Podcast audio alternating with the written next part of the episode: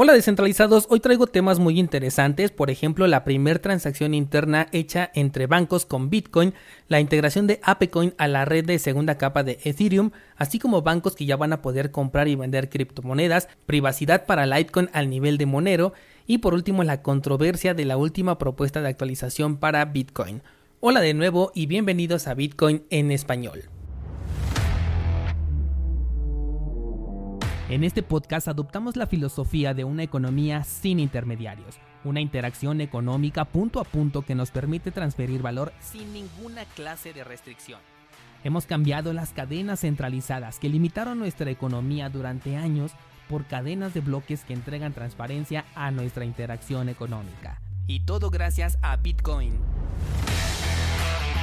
Te doy la bienvenida a Bitcoin en español un espacio donde somos libres, somos soberanos, pero sobre todo somos descentralizados. El precio de Bitcoin en este momento se encuentra prácticamente en el mismo nivel en el que ya hemos estado analizando el precio durante las últimas semanas, sin embargo, de acuerdo a lo que veo en este momento en el gráfico, es probable que busquemos un nuevo mínimo en esta tendencia bajista que tenemos en las últimas semanas. Te he mencionado ya anteriormente que desde el día 11 de abril hemos estado marcando nuevos mínimos cada vez más bajos. El último lo alcanzamos el domingo primero de mayo y de acuerdo a lo que estoy viendo en este momento es posible que busquemos uno nuevo en las velas de los próximos días. Probablemente lleguemos a los 37 mil, no lo sé. A mí me encantaría que el precio bajara nuevamente hasta los 30. Ya tengo por ahí una estrategia por si es que esto ocurre pero de cualquier forma estoy preparado para cualquiera de los dos únicos escenarios que se pueden dar, que son hacia abajo o hacia arriba. Con respecto al mercado cripto no tenemos nada más que reportar por el momento, pues todo el mercado ha estado moviéndose prácticamente de la misma manera, así que nos vamos a pasar directamente con las noticias. Y la primera de la que te quiero hablar es justamente de Coinbase recibiendo el primer préstamo respaldado por Bitcoin y esto lo ha hecho de las manos de Goldman Sachs, uno de los bancos más importantes de Estados Unidos. Me parece muy interesante esta noticia porque yo creo que así es como se van a mover las criptomonedas dentro del sector institucional. Yo te he dicho que las compras que han hecho las instituciones sobre Bitcoin van a sacar del mercado estos satoshis y muy difícilmente van a regresar. ¿Por qué razón? Porque lo van a utilizar de esta manera. Coinbase en este caso ha solicitado un préstamo a Goldman Sachs, el cual lo ha respaldado directamente con Bitcoin. No se tiene el registro de las cantidades tanto del préstamo como del colateral ofrecido, todo esto es información privada, pero de esta manera Coinbase puede tener acceso a dinero en efectivo sin perder la custodia de estas criptomonedas. En este caso, una ventaja que tienen estas instituciones es que entre ellas se pueden apoyar y existe esta confianza. Con nosotros no ocurre lo mismo porque nosotros dependemos de cualquier factor que pueda implicar a nuestro país, a nuestra persona y a las regulaciones que existan sobre las plataformas que decidamos utilizar. Por ejemplo, lo hemos visto con Rusia en el caso de los usuarios de este país que simplemente no pueden utilizar Coinbase, no pueden utilizar, por ejemplo, Binance porque corren el riesgo de que sus cuentas puedan ser bloqueadas y con ello pierdan el acceso a sus criptomonedas. Esto no les va a pasar a estas personas de Coinbase utilizando servicios de Goldman Sachs, así que ellos sí tienen esa confianza como para poder realizarlo, pero yo espero que en el futuro cercano tengamos una opción que nos permita hacer justamente esto, que nos permita colateralizar nuestro Bitcoin y a través de un préstamo podamos utilizarlo para realizar alguna compra ya en el sector tradicional sin la necesidad de vender Bitcoin. Quizás te puedas poner a pensar que ya existe DeFi, el cual nos permite hacer exactamente esto. Sin embargo, en estos casos ya estamos confiando ya sea en un tercero centralizado o bien si hablamos de las opciones DeFi, pues estamos confiando en un contrato sobre el que nosotros no tenemos el control. Hemos visto cómo las DeFi han sido vulneradas una y otra vez a lo largo de su historia, por lo tanto personalmente no me animaría a aceptar este riesgo y mucho menos con Bitcoin. Así que yo lo que estoy esperando es un desarrollo que nos permita colocar nuestro colateral en un contrato que también esté bajo nuestro control sin que tengamos que perder la custodia y a través de él podamos hacer uso de un préstamo en dinero fiat. Eso me parece que sería muy interesante y una de las mejores maneras de utilizar Bitcoin en el futuro. Por eso me dio mucha curiosidad esta noticia de que Coinbase ya fue ahora la primera empresa que solicita un préstamo colateralizado con Bitcoin en asociación justamente con un banco. Vamos con la siguiente noticia y también va sobre un banco que es el Banco de Galicia, uno de los bancos de Argentina, el cual ahora permite comprar y vender criptomonedas. Me parece muy interesante esta noticia porque podría abrir las puertas a que los bancos ya vayan aceptando las compras directas de criptomonedas. Por supuesto, esto tendría un Know Your Customer involucrado porque estamos hablando de un sector tradicional, pero yo te he platicado muchas veces de la estrategia de comprar criptomonedas estables cuando la única opción que tienes en ese momento disponible es la de compra a través de servicios centralizados, por ejemplo, cuando utilizas una tarjeta de crédito porque quieres aprovechar un movimiento en el mercado y esto nos podría servir justamente para realizar esta estrategia. ¿De qué se trata? Bueno, de que simplemente tú compras a través de una tarjeta de crédito o en este caso de este banco que ya te va a permitir la compra directa de criptomonedas, vas a comprar una moneda estable y posteriormente vas a hacer que pierda la rastreabilidad. Esto se podría hacer a través de protocolos como Tornado Cash o simplemente intercambiándolo por Monero para posteriormente cambiarlo ahora sí por la criptomoneda o token que tú quieras holdear. En el peor de los casos tendrías una rastreabilidad que diría que tú cambiaste tu criptomoneda estable por Monero y te tendrías que hacer responsable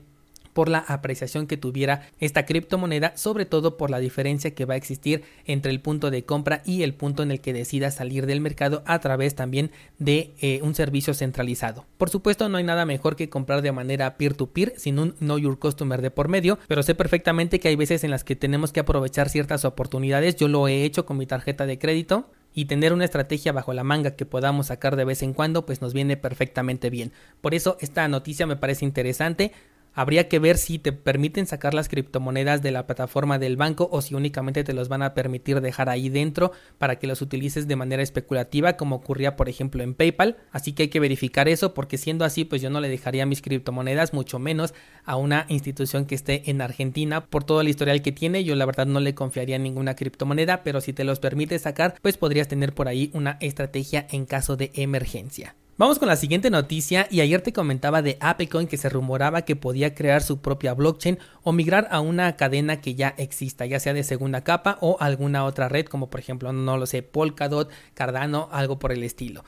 Bueno, pues en este caso ya se confirma que Apecoin se va a integrar a la red de Polygon y con esto ya las personas pueden acceder a los servicios de Apecoin a través de una red que es mucho más sencilla y más económica.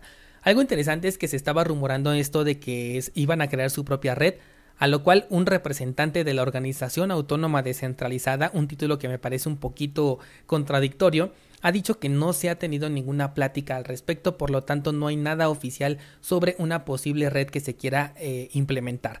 En este caso, él dice que apoya esta opción, pero que no existe ninguna plática oficial, por lo tanto no hay nada sobre la mesa, lo único que acepta es que es una buena idea.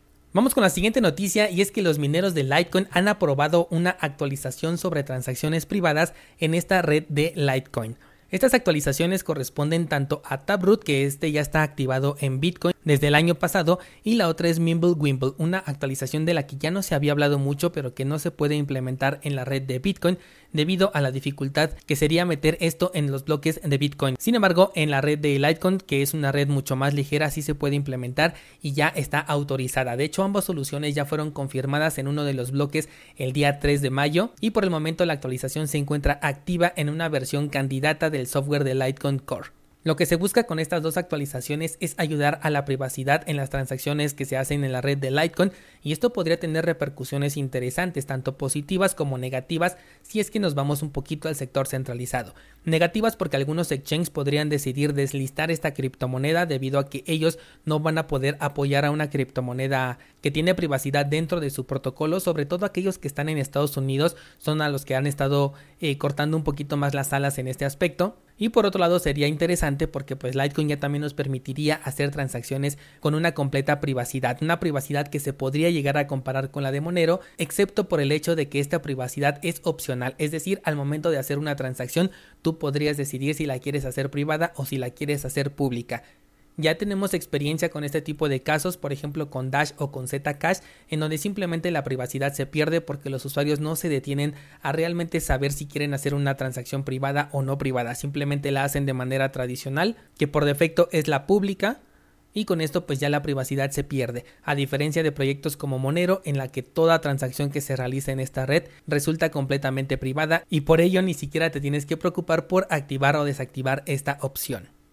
Aún así me parece bastante interesante que no solo sea Monero o Bitcoin los proyectos que estén preocupados por la privacidad y espero ver este tipo de implementaciones en algunos otros en el futuro cercano. Por último, vámonos a una noticia súper interesante que es la controversia que existe alrededor de la última propuesta de mejora para Bitcoin, la BIP 119.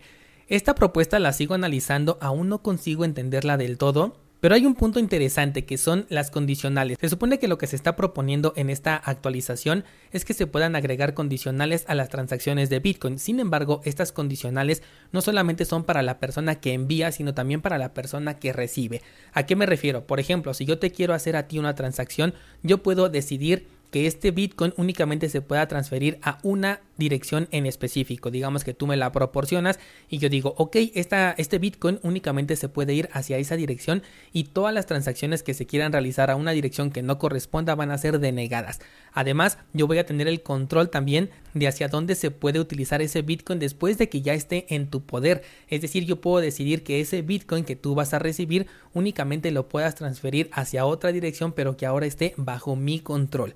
Esto me parece muy curioso, no sé realmente qué tipo de aplicación le podríamos dar, aunque por un lado me puse a pensar en lo que te estaba comentando al principio del episodio, esta clase de protocolos descentralizados en las que podemos tener el control de nuestras criptomonedas para pedir un préstamo colateralizado. Si utilizamos aquí las condicionales que nos están proponiendo en la BIP 119, quizás podríamos bloquear nuestro Bitcoin en una dirección específica y al mismo tiempo podríamos estar firmando una transacción de regreso que únicamente podría regresar a una dirección que está bajo nuestro control. De esta manera, esas criptomonedas no podrían irse hacia ningún ninguna otra dirección que no esté ahí registrada y podríamos recuperar el acceso a esos Bitcoin sin perder en ningún momento la custodia. No sé si realmente este sea el objetivo que se esté buscando con esta actualización, pero a mí me parece que sería uno de los casos de uso más interesantes. Sin embargo, yo te decía de una controversia y es que aquí el desarrollador está presionando un poco para que la actualización se implemente lo más pronto posible y esto personalmente no me gusta. De hecho, si a esta actualización le dieran la luz verde, personalmente yo no actualizaría mis nodos para que no aceptaran esta actualización, simplemente porque aún no logro comprenderla al 100%.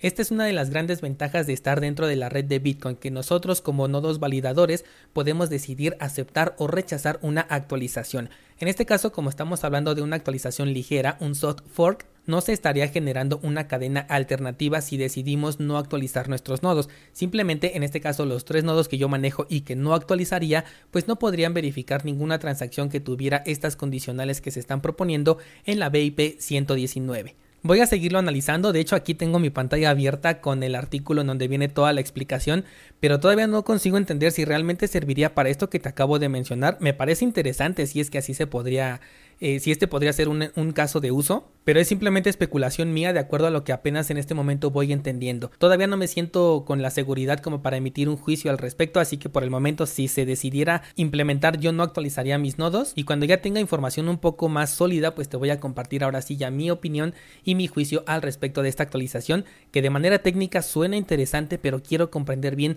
cuál sería el caso de uso que podríamos tener. Además también hay otro dato importante y es que eh, el desarrollador que se llama Jeremy Rubin, ha dicho que la comunidad de desarrolladores está a favor de que se implemente lo más pronto posible y por ello pues está realizando este incentivo. Sin embargo, algunos críticos, entre ellos Andreas Antonopoulos, dice que los desarrolladores de Bitcoin no tienen como que ese poder de decidir si realmente esta actualización se debe de implementar, porque finalmente los que vamos a decidir si se necesita o no somos los usuarios, somos aquellos que corremos los nodos validadores. Y si vemos que esta actualización pues simplemente no nos ofrece nada de beneficio para nosotros, pues podemos rechazarla, porque a nosotros no nos preocupa cumplir con los intereses que tienen los desarrolladores, sino con nuestros propios intereses y por lo cual te puedes dar cuenta que es realmente descentralizado porque nosotros tenemos el control sin importar si algún desarrollador o un grupo de desarrolladores como por ejemplo Blockstream desean hacer algún cambio. Nosotros podemos rechazar ese cambio y la cadena seguiría intacta. Un tema súper interesante, espero pronto tener ya una información un poquito más sólida para podértela compartir. No olvides que en las notas de este programa tienes los enlaces a nuestro pool de Cardano, a nuestra página de minteo de tokens NFT y a cursosbitcoin.com. El viernes voy a subir la clase Aspectos técnicos de blockchain, una clase súper interesante. No te pierdas este curso. Por el momento ya no tengo nada más que contarte, así que hasta pronto.